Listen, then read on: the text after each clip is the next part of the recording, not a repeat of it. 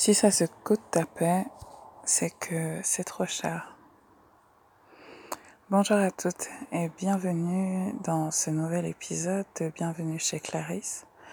Aujourd'hui, nous allons répondre à une question de Magali dans laquelle euh, je pense beaucoup de femmes ici se reconnaîtront, beaucoup de jeunes mamans se reconnaîtront et dans laquelle je me suis moi-même reconnue. Avant toute chose, je tiens à remercier nos guides, nos anges et nos ancêtres de nous permettre de nous connecter aujourd'hui. Et je vais sans plus attendre vous lire le message de Magali. Magali est une jeune maman euh, qui est, en, qui plus est, une de mes clientes en coaching individuel. Et elle a eu la gentillesse aujourd'hui de partager et d'offrir la réponse que j'aurais pu lui fournir euh, dans le cadre de nos sessions individuelles pour le plus grand nombre. Vous pouvez la remercier. Alors, elle dit, comment puis-je faire pour me mettre dans ma top liste avant de remettre tout le reste avant moi, ma fille, mon conjoint, ma maison? Depuis que ma fille est née, je n'ai plus le temps pour rien. Plus le temps de lire, plus le temps d'écrire. Pas plus tard que ce matin, j'arrive dans la cuisine en me disant que je vais me faire mon lunch vite fait et à la place de ça, je me mets à ranger la cuisine. L'heure avance et je fais finalement mon lunch en dernière minute et me retrouve à courir derrière parce qu'au lieu de penser à ne faire que mon lunch, j'ai commencé à penser à la maison, la cuisine précisément dans ce cas-ci qui n'était pas dans l'état que je voudrais qu'elle soit. Conséquence, j'arrive dans ma voiture et je me mets à pleurer. De nouveau, tu me diras. Parce que cela me bouffe. Je, subis mes journées plus que de les vivre. Le matin, j'ai du mal à me lever, donc c'est toujours la course. Au travail, ça peut aller. Le soir, je rentre à la maison, tout va bien jusqu'au moment du coucher de ma fille. Elle est dans sa chambre depuis un mois, nous étions en cododo avant. Et bien sûr, elle a peur de s'endormir toute seule, donc je reste avec elle jusqu'à ce qu'elle s'endorme. Et les trois quarts du temps, je m'endors aussi, du coup, je me réveille avec un peu de chance vers 22 heures, sinon vers 1 heure du matin. Si c'est vers 22 heures, je vais faire quelques corvées, vaisselle et autres. Si c'est vers 1 heure, je vais dans mon lit. Résultat, le temps qui devrait être à moi, c'est-à-dire le soir quand je la couche, n'est jamais à moi et ça me bouffe vraiment. Je n'ai pas le temps de lire, d'écrire, de me masser le cuir chevelu, de mettre ma crème de nuit parce que je suis épuisée. Le seul temps que j'ai à moi, c'est au travail sur mon heure de déjeuner, mais même ça, elle n'est pas effective. Ah. Rien que en vous lisant ces mots, j'ai le cœur serré. J'ai le cœur serré parce que, parce que je me reconnais tellement dans ces paroles avec euh, ce sentiment de, de toujours subir mes journées, de toujours courir, de que c'est jamais assez, que j'en fais jamais assez, que les choses ne sont jamais comme elles devraient être, que, que je subis. Alors, euh, voilà les conseils que je donne à Magali et que je vous donne à toutes que je prodigue dans le cadre de mon programme Zen organisé et donc je vais vous donner quelques pistes aujourd'hui. Et une partie du programme consiste à faire l'état des lieux de sa journée, de ses journées et de regarder vraiment pourquoi on fait les choses, quelle est l'intention qu'on place derrière chacune des choses que l'on fait. Lorsque je prononce la phrase lors de mes conférences, de mes ateliers, de mes coachings de groupe euh, ou en individuel, lorsque je prononce cette phrase, si ça te coûte ta paix, c'est que c'est trop cher et tu ne peux pas te le permettre.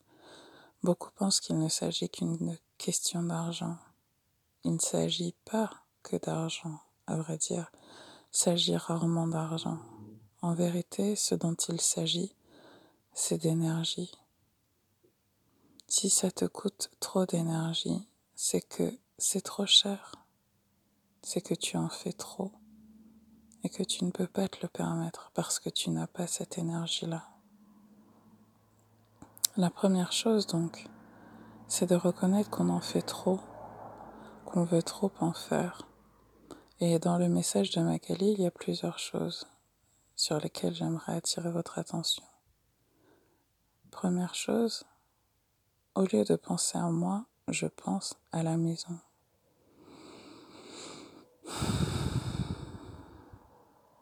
La maison est une représentation de votre état actuel. J'en ai déjà parlé dans une vidéo où je vous parlais de nettoyage énergétique de la maison.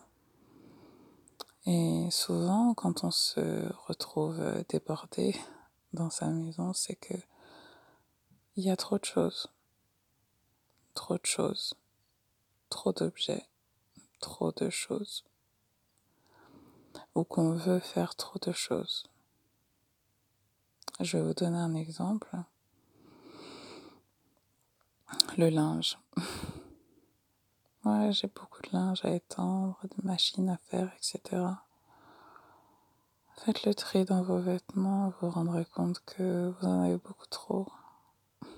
Moins vous en aurez, moins vous en aurez à laver, moins vous aurez de linge à étendre, moins vous aurez de machines à faire.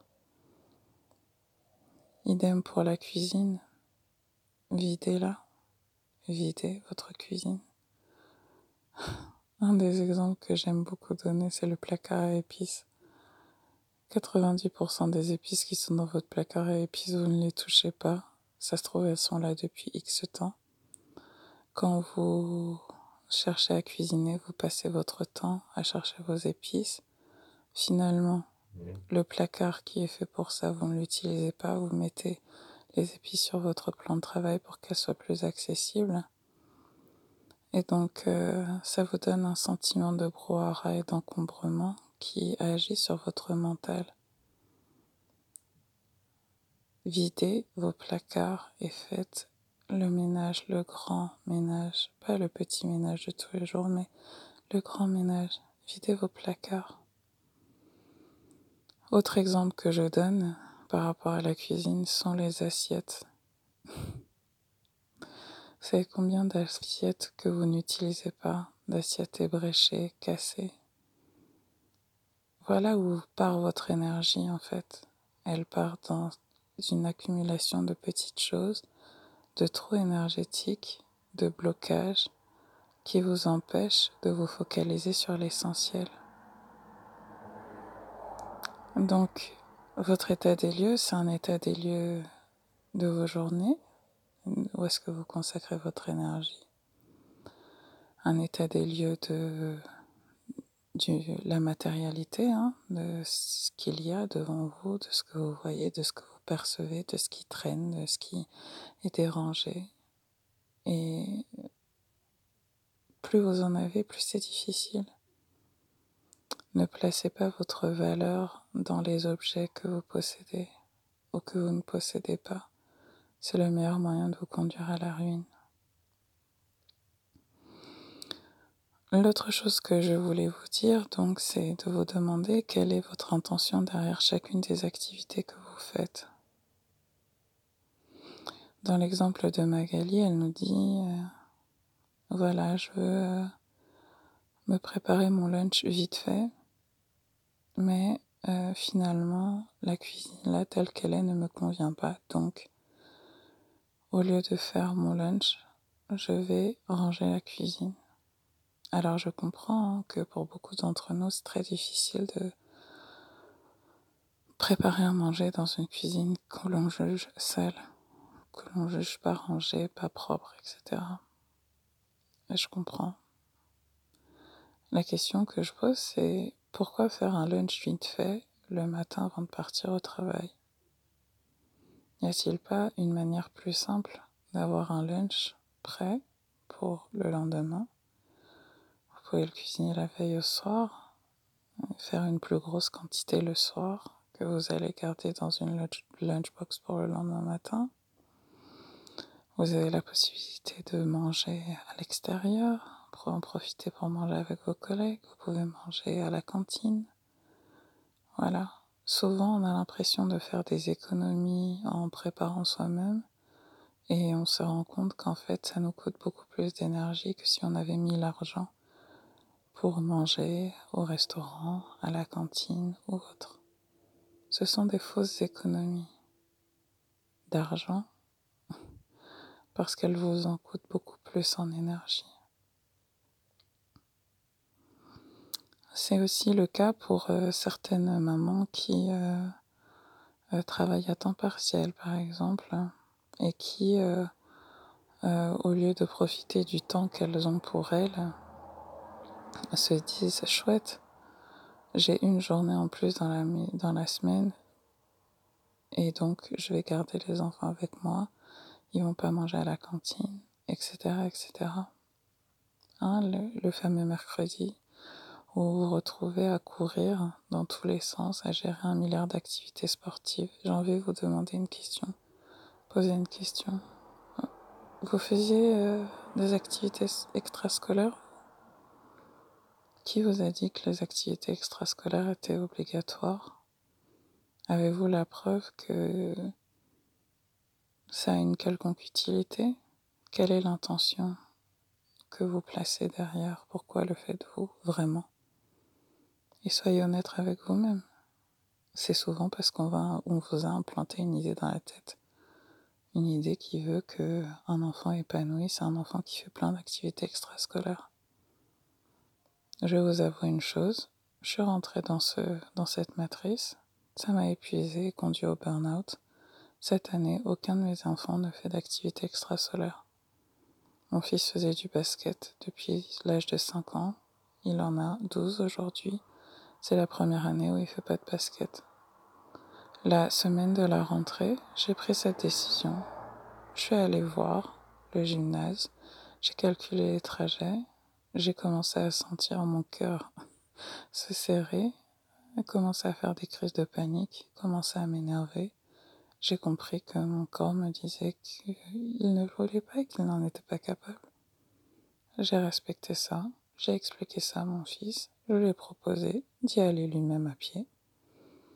Il a dit qu'il avait la flemme. J'ai dit bon ben, voilà.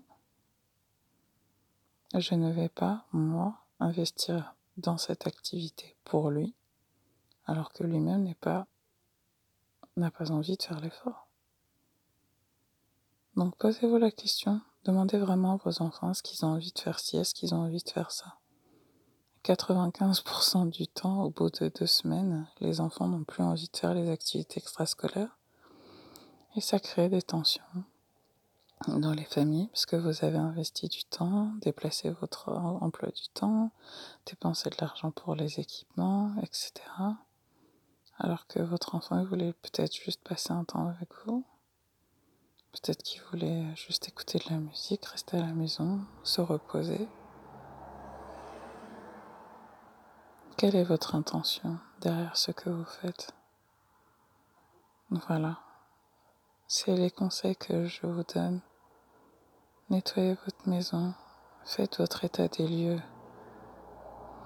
Et si vous avez besoin d'aide et d'accompagnement dans ce processus, je serai ravie de vous accueillir parmi les membres de mon groupe Zen Organisé. Je remercie encore une fois Magali de vous avoir offert cette séance de coaching offerte puisqu'il s'agit bien évidemment de coaching. Et je vous donne rendez-vous dès demain pour un nouvel épisode de Bienvenue chez Clarisse. Prenez grand soin de vous.